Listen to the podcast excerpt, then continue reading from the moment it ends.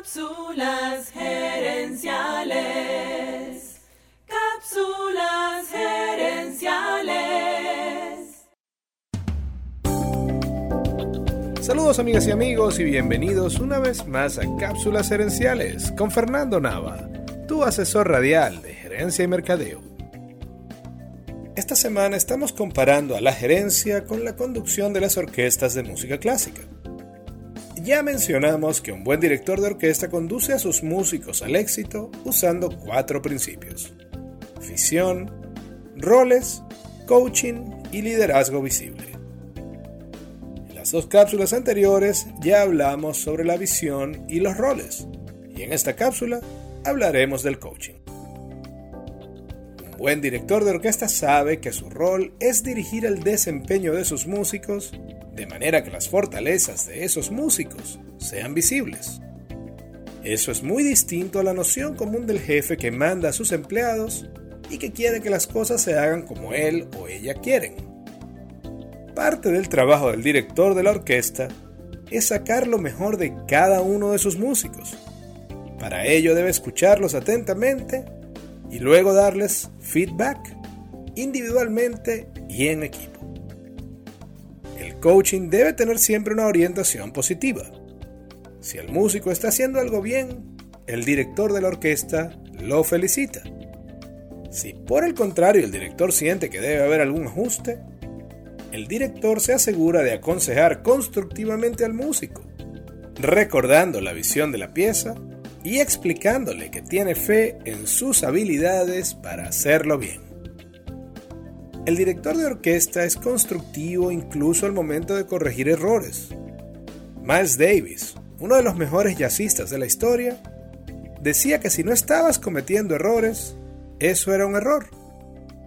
Para él, los errores ocurrían cuando los músicos estaban tratando de alcanzar un nuevo nivel y salir de su zona de confort. Él veía en los errores una oportunidad para aprender y crecer como músico. El director de música clásica, Wolfgang Heinzel, dice, yo le doy a mi orquesta un espacio seguro donde pueden trabajar juntos y hacer lo mejor por la pieza, por la música, no por mí ni por ellos mismos. Imagina una empresa donde el gerente y su equipo hacen su mejor esfuerzo por el progreso de la empresa y la satisfacción de su cliente, y no por ego ni agendas personales. Los grandes directores de orquesta crean un ambiente positivo y seguro, donde los miembros de la orquesta sienten que vale la pena dar su mejor esfuerzo.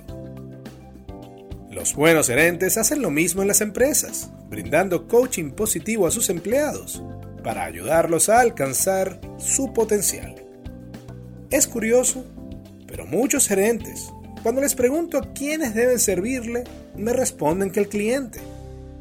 Pero en una empresa mediana, el gerente ya no es la persona en contacto con el cliente, sino que tiene un equipo para eso. Un buen director de orquesta sabe que su éxito depende del éxito de sus músicos. E igualmente, un buen gerente sabe que la calidad de su trabajo se mide por los resultados de su equipo.